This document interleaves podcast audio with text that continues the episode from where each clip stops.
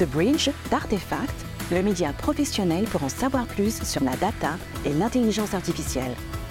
Aujourd'hui, un nouvel entretien avec un data leader en vidéo et podcast. Bonjour, je suis Caroline Goulard. J'ai créé deux entreprises dans le domaine de la visualisation de données. Ça fait 12 ans que je crée des ponts entre les humains et les données. On est ensemble pour un nouvel épisode de The Bridge, la plateforme de contenu d'Artefact qui démocratise le monde des données et de l'intelligence artificielle. Aujourd'hui, on reçoit Vincent Luciani, le CEO et cofondateur d'Artefact. Bonjour. Bonjour Vincent. 10 ans. Et en fait, on s'est rendu compte de l'évolution incroyable qu'il y a eu sur l'univers de la data. Aujourd'hui, clairement, la data, c'est euh, l'affaire de tous. Et en fait, avec The Bridge, on veut créer finalement un pont qui peut y avoir entre d'un côté euh, les experts, parce qu'effectivement, historiquement, c'était un métier d'expert, et euh, finalement euh, tous les collaborateurs d'entreprise, mais aussi l'ensemble de la société. Si je fais mes achats sur Internet, la société qui propose des biens à vendre va sans doute utiliser un algorithme qui va me recommander un produit acheté. Si je travaille dans le département des ressources humaines d'une entreprise, je vais peut-être utiliser un algorithme qui va me screener les CV. Et en fait, on se rend compte aujourd'hui que on a dépassé le cap finalement de l'expertise et on arrive dans l'ère qu'on appelle chez Artefact la démocratisation de la data. Pour travailler sur ces sujets avec euh, nos clients depuis des années, on se rend compte que l'important, c'est euh, euh, d'arriver à embarquer l'ensemble des collaborateurs avec une notion qui est très importante pour nous, qui est la notion de confiance, et un sujet autour de l'adoption. Et en fait, on pense que cette confiance et cette adoption supposent un certain nombre de prérequis, notamment des prérequis autour de la compréhension générale on veut que les gens comprennent euh, finalement comment fonctionne cette intelligence artificielle, euh, le monde de la donnée, mais aussi qu'ils euh, comprennent les enjeux et l'ensemble des teneurs aboutissants autour de l'intelligence artificielle et la donnée. Et donc on a souhaité avec The Bridge finalement interviewer des experts de la data, mais aussi bien au-delà des membres de la société civile, des écrivains, des philosophes, pour travailler sur ces enjeux. Donc on va en discuter pendant euh, les différents épisodes, mais euh, des enjeux autour de l'environnement, euh, autour de l'éthique, la durabilité, la confiance. Et c'est finalement tous ces acteurs de la société civile qu'on a voulu regrouper pour discuter de The Bridge, donc la plateforme qui arrive à créer un pont entre l'expertise de la data et finalement le monde de demain. Et est-ce que tu peux nous parler de ton parcours en tant qu'entrepreneur dans la data? Oui, avec plaisir. j'ai monté la société il y a 10 ans. Euh, et euh, avant ça, moi, j'ai toujours été passionné par euh, finalement déjà quelque part les ponts. j'ai eu la chance de faire une école d'ingénieur et puis j'ai terminé mes études dans une, application plus une école de business, une business school. J'ai toujours été passionné par les ponts entre d'un côté, on va dire la technique et en l'occurrence le monde de l'entreprise. Quand j'ai créé Artefact, j'ai voulu vraiment recréer cette logique de pont. D'ailleurs, Artefact, c'est art et fact. Et en fait, on a vraiment voulu créer euh, euh, finalement euh, des passerelles, on tisse de liens entre la technologie d'un côté puis les sociétés. Et donc avec Artefact, on a voulu reproduire ce schéma en disant on a beaucoup de technologie d'un côté et on veut le mettre à disposition de, nos clients. Et c'est ça qu'on fait au quotidien. Ça fait 10 ans que tu travailles là-dedans. Comment tu as vu ce monde de la data changer ces dernières années? Clairement, ça a été des évolutions massives. Nous, on a, quand on a créé la société, Artefact, c'était une start-up. C'était vraiment l'affaire des experts. Il y avait euh, quelques techniciens, euh, certains membres de la recherche qui travaillaient sur ces sujets. Les technologies n'étaient pas du tout aussi au point que maintenant, donc il fallait un gros bagage euh, technologique et scientifique pour pouvoir utiliser le monde de la donnée. Même si la donnée finalement existait depuis finalement des années, il y a eu une accélération très forte avec des évolutions scientifiques majeures qui ont permis à un certain nombre de laboratoires, mais aussi un certain nombre de sociétés d'arriver à tirer leur épingle du jeu en produisant des nouveaux algorithmes. Et donc, on est rentré dans l'ère qu'on a appelé l'ère de la data science, dans laquelle on est à peu près depuis une petite dizaine d'années, où finalement, on a produit beaucoup à la fois de connaissances, d'algorithmes, et les sociétés sont progressivement, on va dire, euh, adaptées à cette nouvelle logique d'avoir beaucoup de données et puis, euh, et puis produire de l'intelligence à partir de ces données. Et là, aujourd'hui, on se rend compte qu'on entre plutôt dans une ère de ce qu'on appelle la démocratisation, où euh, les données sont disponibles. il y a dans les entreprises avec lesquelles on travaille de plus en plus de gens qui sont formés sur ces sujets les entreprises se sont structurées autour des métiers de la data. Et finalement, l'objectif, c'est maintenant de résoudre l'enjeu du dernier kilomètre.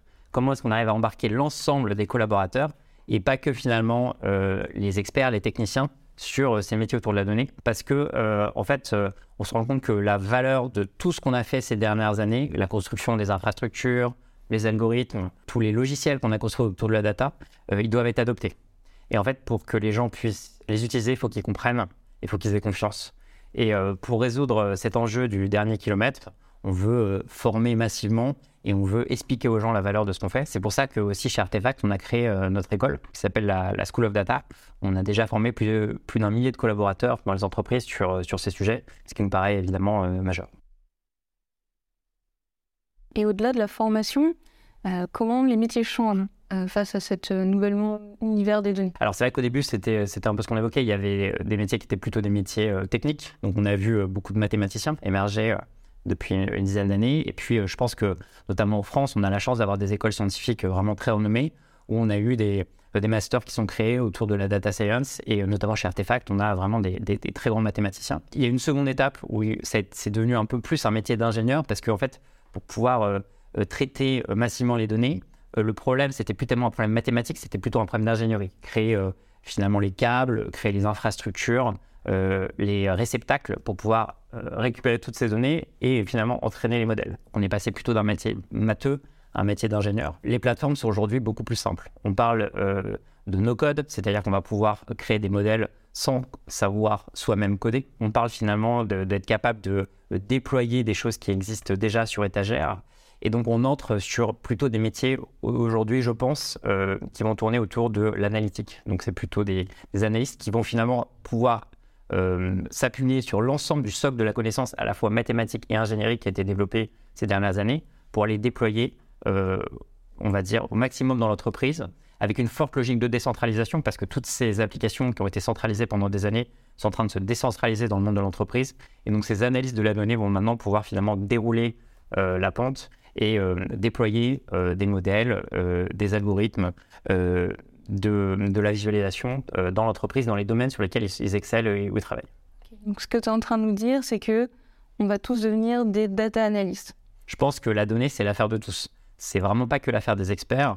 Et même si dans, dans notre métier, euh, finalement, on ne travaille pas sur la donnée au quotidien, euh, être capable de comprendre, d'avoir des bases, quelques outils, ça va vraiment nous permettre, je pense, d'être meilleur dans notre travail et euh, d'avoir des relations peut-être aussi plus fluides avec d'autres départements parce que je vais être capable de mieux échanger, en plus de transparence, euh, d'avoir euh, des outils pour pouvoir communiquer plus facilement et prédire, anticiper comment vont se passer les différentes tendances au sein de mon département. Donc oui, je pense que la donnée, c'est l'affaire de tous.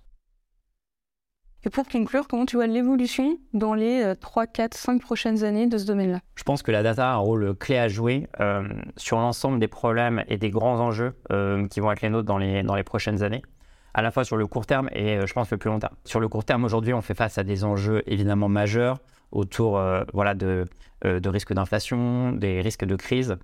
Et finalement, dans ce contexte un peu incertain, pouvoir se reposer sur des bases que sont des données scientifiques fiables, c'est un énorme atout ça va permettre à des entreprises finalement euh, d'être capables déjà de mesurer, euh, bah voilà, mes prix augmentent de combien. Ça va permettre finalement d'être capable de prédire euh, comment vont évoluer mes chaînes d'approvisionnement dans les prochaines années. Ça va être capable d'optimiser en disant bah voilà peut-être ce fournisseur risque de faire une rupture dans les prochains mois.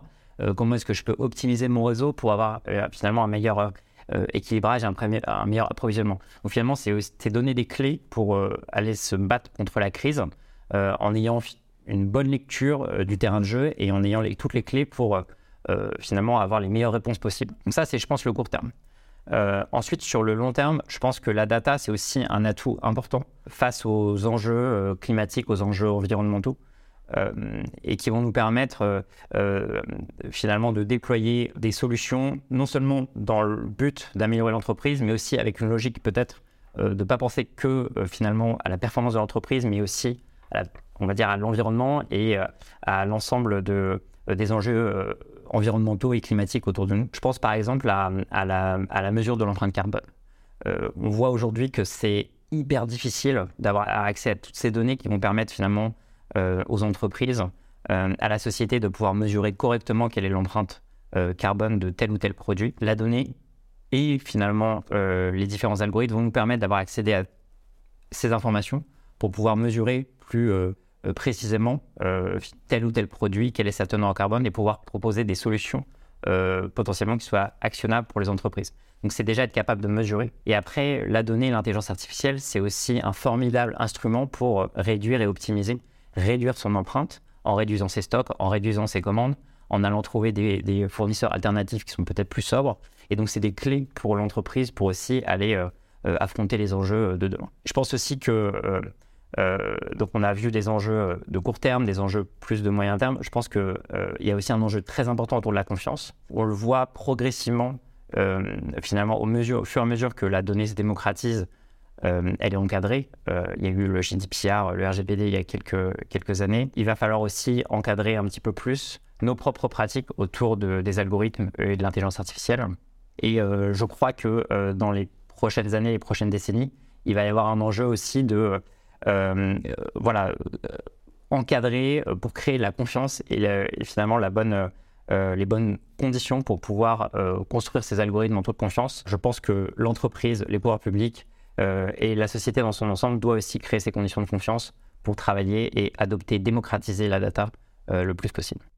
Vincent, pour conclure, une recommandation. Est-ce qu'il y a un livre, une conférence, un article qu'il faut absolument qu'on lise? Alors moi déjà de manière générale, je recommande de lire beaucoup de choses, pas forcément que sur la data et l'IA, parce que ça aide aussi à comprendre des approches un peu systémiques autour du monde qui nous entoure. Alors j'ai plusieurs recommandations de livres que je suis en train de lire en ce moment. Le premier, c'est un, une analyse sur euh, les risques des biais euh, comportementaux. C'est une trilogie. Euh, Daniel Kahneman, qui est un, des prix Nobel en économie, a écrit plusieurs livres.